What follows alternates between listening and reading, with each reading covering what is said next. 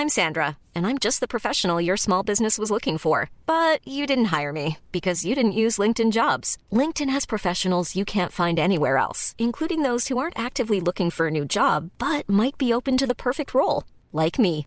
In a given month, over 70% of LinkedIn users don't visit other leading job sites. So if you're not looking on LinkedIn, you'll miss out on great candidates like Sandra. Start hiring professionals like a professional. Post your free job on linkedin.com/people today.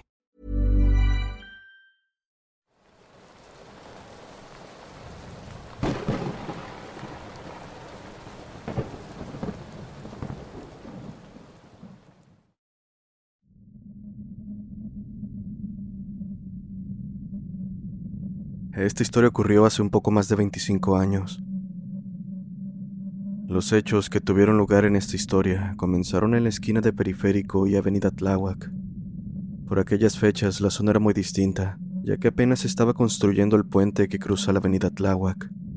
Y a diferencia de hoy, las obras eran más lentas, por lo que muchas veces eran detenidas por largos periodos, y en la noche solo dejaban un par de vigilantes. Asimismo, había muchos lotes baldíos en la zona y poca iluminación. La historia inicia cuando mi amigo, a quien llamaré Raúl, con oficio de taxista venía manejando su unidad, un bochito sobre la avenida, ya con rumbo a su hogar, que en aquel entonces se encontraba tres calles, a espaldas de la tienda llamada El Escorpión, antes llamada El Zorro Barrotero, ubicada en Avenida Tláhuac y calle Luis Delgado, donde se encuentra un pequeño canal de aguas negras. Trabajaba en el turno de noche por lo que conocía a algunos cadeneros, meseros y dueños de bares de la zona, gracias a que les hacía algunos trabajos llevando clientes de la casa, obteniendo una buena comisión. Sin embargo, esa noche el trabajo estuvo algo flojo, y aproximadamente a las 3 de la mañana decidió retirarse a descansar. Cuando iba llegando al cruce de Avenida Tláhuac y Periférico, alcanzó a ver que una persona le hacía parada justo debajo de donde estaban construyendo el puente. Dudó por un instante por eso de los asaltos, pero decidió echarle un vistazo al sujeto para ver si se detenía. Y cuando estuvo junto a este, se llevó una gran sorpresa al ver que se trataba de un hombre joven y en sus palabras de buen porte, con un bigote delgado y perfectamente recortado. Lo que le causó curiosidad fue la forma en que estaba vestido, ya que el individuo llevaba un traje a rayas como los utilizados por los gángsters de los años 20, un sombrero de ala corta y en su mano llevaba un portafolios de piel negra. Lucía muy delgado y no muy alto, como de 1,70. Cabe decir que Raúl es un mastodonte de 1,90 y más de 100 kilos, que era muy bueno para los puños pero por alguna extraña razón se sintió intimidado por el individuo. Tal vez era la hora, el lugar, o el hecho de que también tenía la piel increíblemente pálida. Por un momento dudó en darle servicio, pero prefirió preguntarle primero dónde se dirigía y utilizar eso de excusa. Cuando le preguntó, el hombre, con una voz demasiado profunda para su estatura y complexión, le dijo, al centro de Tláhuac, por favor. Le pagaré bien. Por lo que, a regañadientes y tomando en cuenta que el turno había estado flojo, aunado a que por esas fechas su mujer estaba embarazada de su primer bebé, accedió a llevarlo. Durante el trayecto, Raúl se sentía bastante inquieto, ya que a excepción de cuando subió el individuo, no pronunció ni una sola palabra, quedando un muy incómodo silencio. Venía sentado del lado contrario al chofer, con su portafolios en las piernas mirando hacia la calle, y aunque no había tanta iluminación como ahora, los pocos postes por los que pasaban no iluminaban el rostro del sujeto. Era como si la luz le rehuyera. Con justa razón, Raúl venía muy tenso, y esta sensación aumentó cuando pasaron frente al Panteón Civil de San Lorenzo Tezonco. Para este punto venía tan mal que simplemente se pasaba los saltos sin precaución y evitaba a toda costa ver al pasajero por el retrovisor.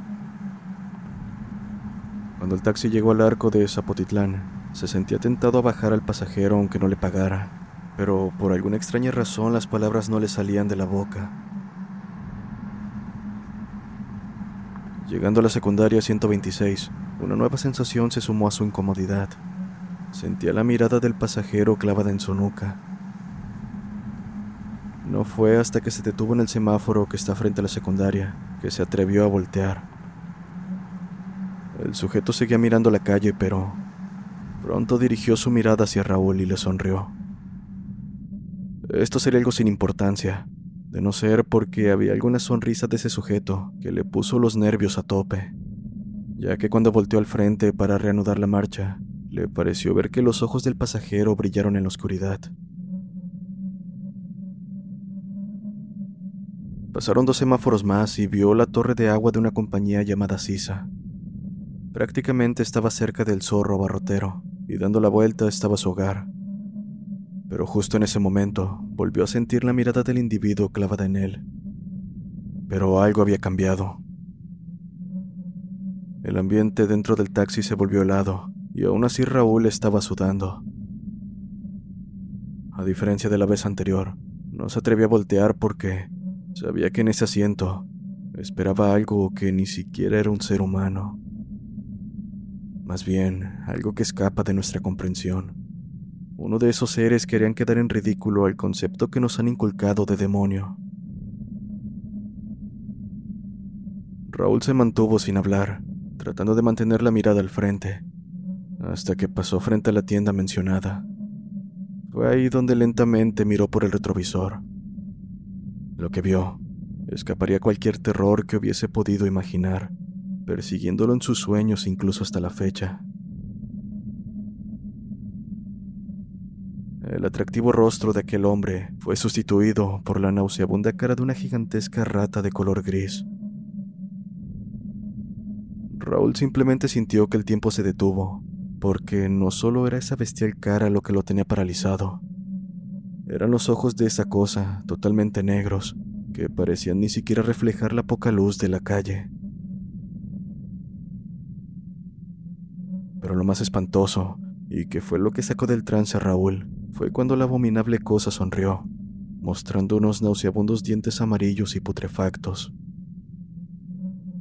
Eso lo hizo reaccionar, porque de inmediato accionó el freno de mano y abriendo la puerta salió corriendo, dejando el taxi encendido con la llave puesta. Pero eso no importaba. Tomó camino a su casa mientras se encomendaba a todos los santos sabidos y por haber.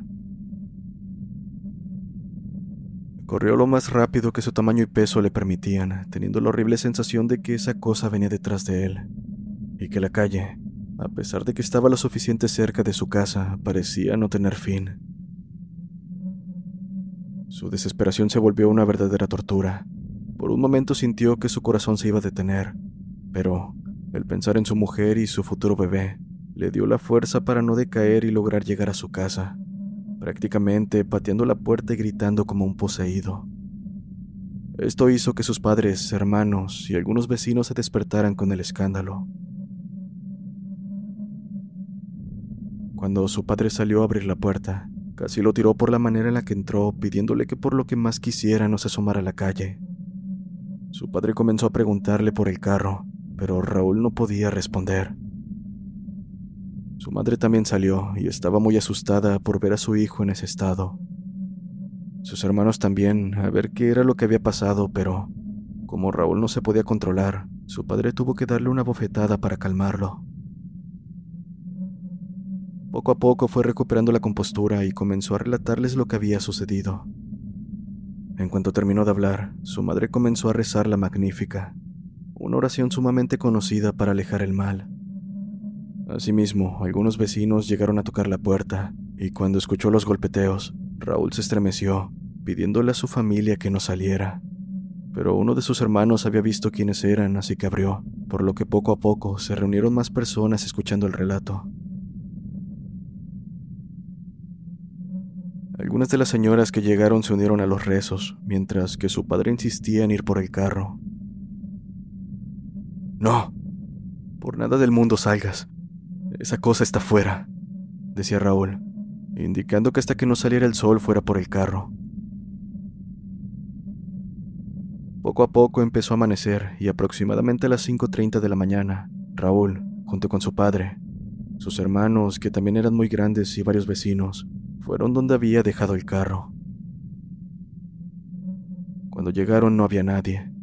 De hecho, el vehículo ya se había apagado. Asimismo, cuando lo revisaron, la marimba del dinero estaba intacta. No faltaba nada, pero en el asiento trasero se encontraba el portafolios que el ser llevaba en sus manos. Al verlo, el padre de Raúl sacó un costal que siempre llevaba en el cofre del taxi y sin abrir el portafolio se lo metió dentro, junto con algunas piedras que recogió en la zona. Después arrojó el costal al canal de aguas negras que corre sobre la calle Luis Delgado, y este se hundió para nunca más ser encontrado. Ya han pasado un poco más de 25 años de aquel suceso, pero aún hay ocasiones en las que Raúl se despierta gritando por las noches, ya que sabe que la cosa que subió a su taxi en aquella madrugada era algo más allá del entendimiento humano. Actualmente trabaja un Uber y por ningún motivo lo hace de noche, porque sabe que en algún lugar puede seguir acechando el pasajero.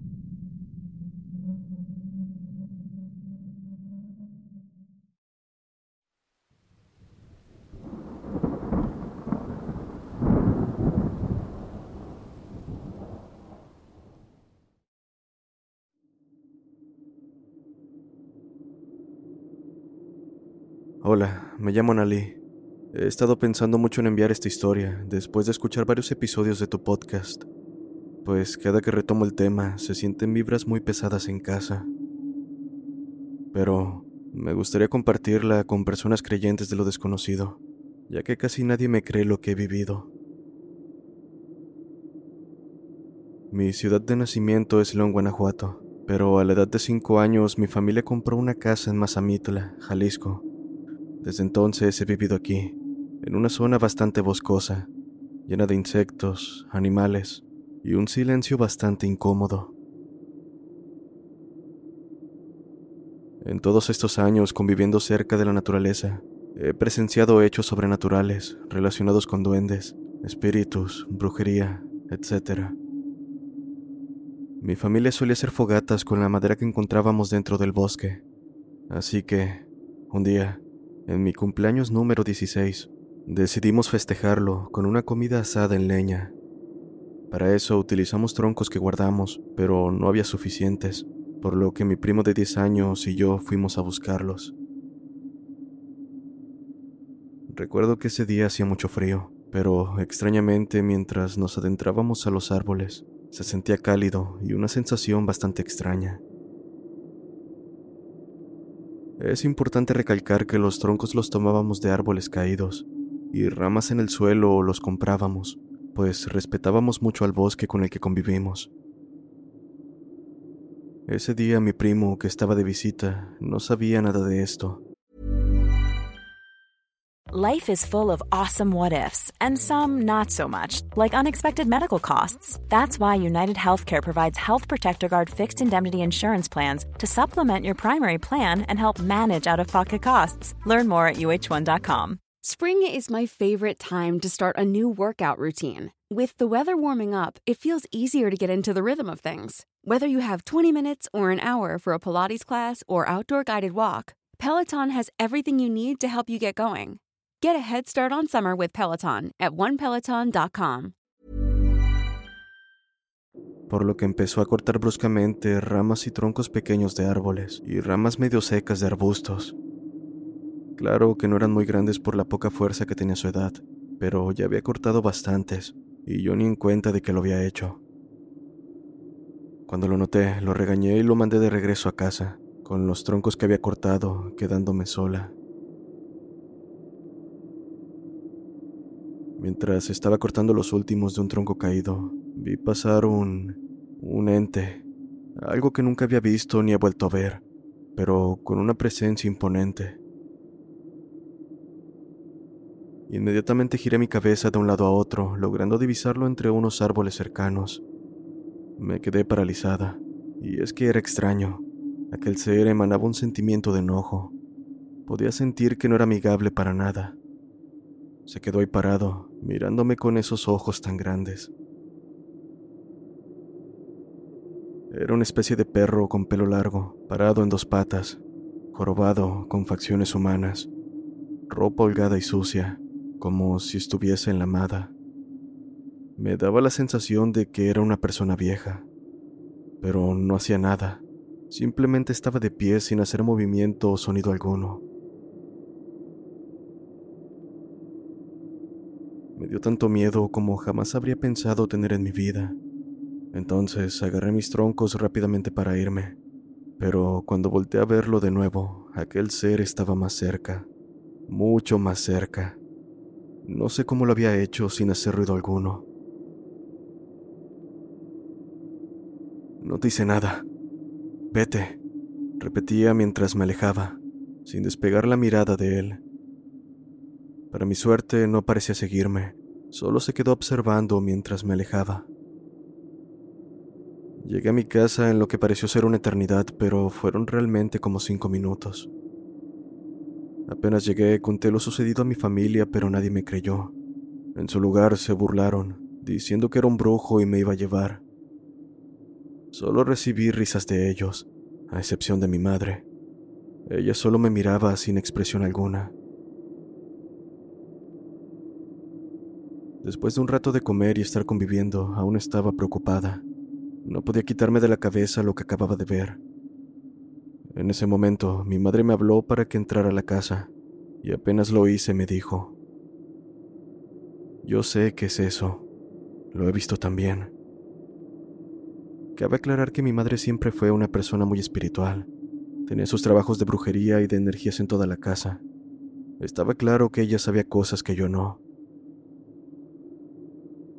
¿Qué hicieron allá? Cortaron flores. Golpearon a un animal. Dime, dime qué hicieron, me dijo. Yo, bastante extrañada, le expliqué que el único daño que pudimos haber hecho allá afuera fue cuando mi primo cortó las ramas. Eso, dijo. Lo hicieron enojar. Por lo que más quieras, no lo vuelvan a hacer. Me contó a qué se refería, una historia que parecía más bien un mito local.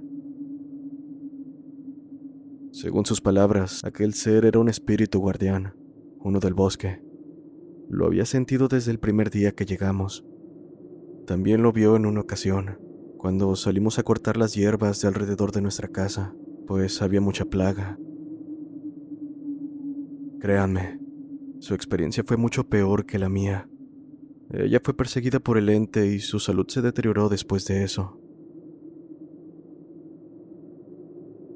Desde entonces no nos atrevemos a dañar el bosque. Ya no lo vemos de la manera tan pacífica como lo hacíamos antes. Sabemos que no debemos dañarlo, pero hay familiares que aún lo hacen, y sabemos que está enojado por eso. Actualmente, a mis 24 años, no lo he vuelto a ver, pero igual sabemos que está allá afuera, y hablar de él hace que de alguna manera se manifieste. Gracias por escuchar mi historia. Un saludo.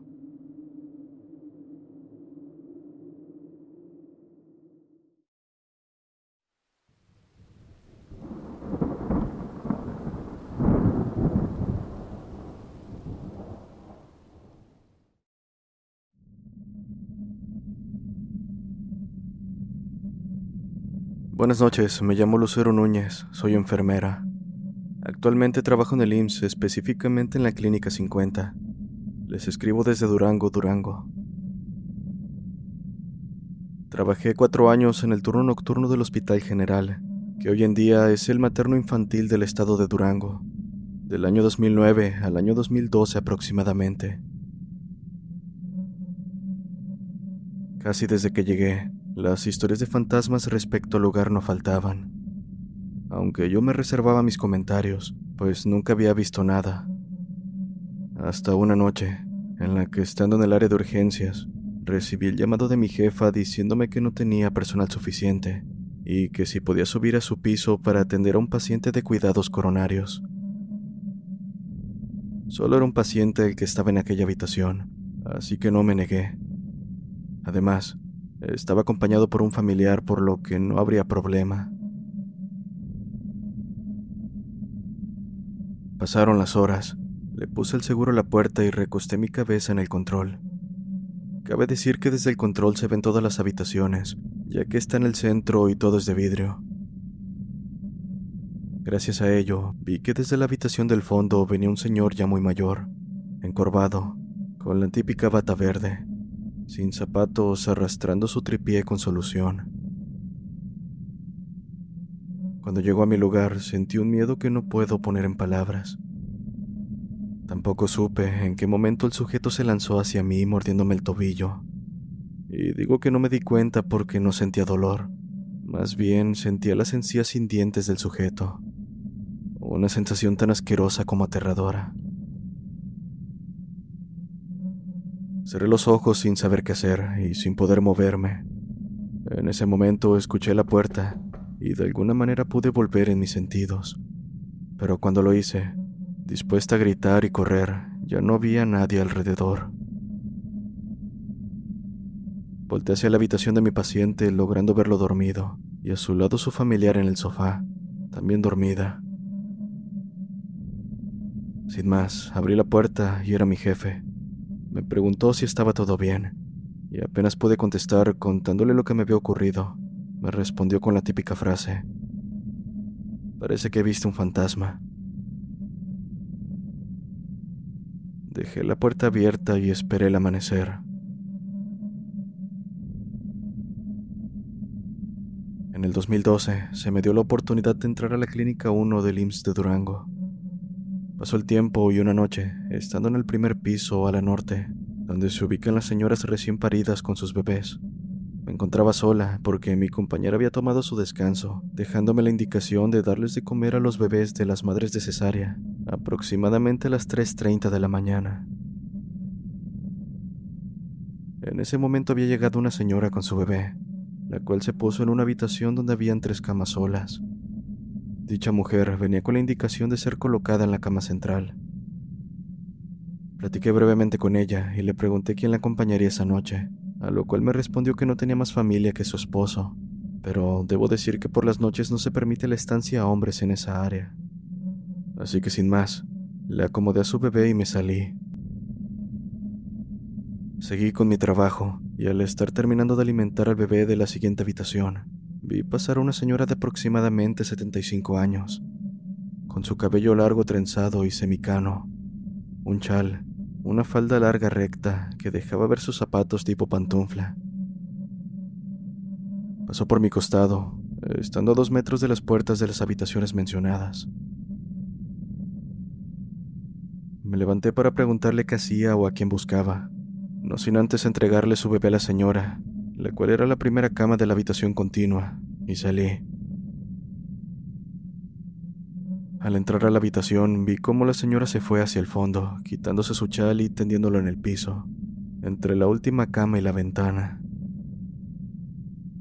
Por mi parte, estaba en los pies de la joven que acababa de llegar, tapando la salida, así que le pregunté si la señora venía con ella. La mujer, más dormida que despierta, apenas respondió, así que le repetí la pregunta, pero un poco molesta me dijo que no, que su esposo, que para ese momento no se encontraba en el lugar. Era la única persona que la acompañaba. Mi madre falleció hace dos meses. Solo tengo a mi esposo, agregó. Ofrecí una disculpa y posteriormente dirigí la mirada a la ventana para preguntarle a la mujer qué hacía ahí. Mas mi sorpresa fue grande al ver que no había nadie más. Fueron solo segundos los que aparté la mirada, pero eso bastó para que la mujer desapareciera. Salí de la habitación con un miedo recorriendo mi espalda. Esperé a mi compañera, a quien por cierto no le comenté nada. Solo hasta que fue el cambio de turno y estuve en mi casa, me pude sentir tranquila.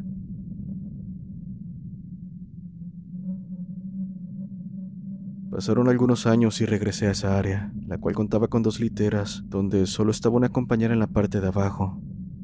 Era la que usábamos para descansar. Me dirigí a la que estaba del lado de la ventana y procedí a intentar dormir, pero no pasó de eso, pues tenía mucho frío y no lograba pegar el ojo. Además estaba muy oscuro, la luz que entraba por la ventana no iluminaba tanto. y como si se tratase de dar un toque aterrador a todo, la puerta estaba muy pesada y hacía mucho ruido al abrir o cerrarse. Hubo un momento en el que algo llamó mi atención, específicamente cuando vi a mi compañera al pie de mi cama. No le vi la cara porque estaba acostada, pero identifiqué su uniforme, además de que era la única que estaba en la habitación conmigo. Parecía estar viendo su celular. Me volteé para intentar dormir, pero al ver que mi compañera daba vueltas por la habitación sin decir palabra, me levanté para encender la luz y preguntarle qué ocurría. Está de más decir que al ponerme de pie y voltear en su dirección, ya no estaba. Me apresuré a presionar el interruptor y pude ver a mi compañera dar un brinco de su cama preguntando si estaba todo bien. Sentí náuseas y preferí no comentarle. Solo le dije que no podía dormir. ¿Estás segura? No te ves muy bien, me dijo. Insistí en que no era nada y la noche terminó. Hasta hoy, por más que le doy vueltas al asunto, no termino de acostumbrarme a lo que uno ve durante los turnos nocturnos en el hospital.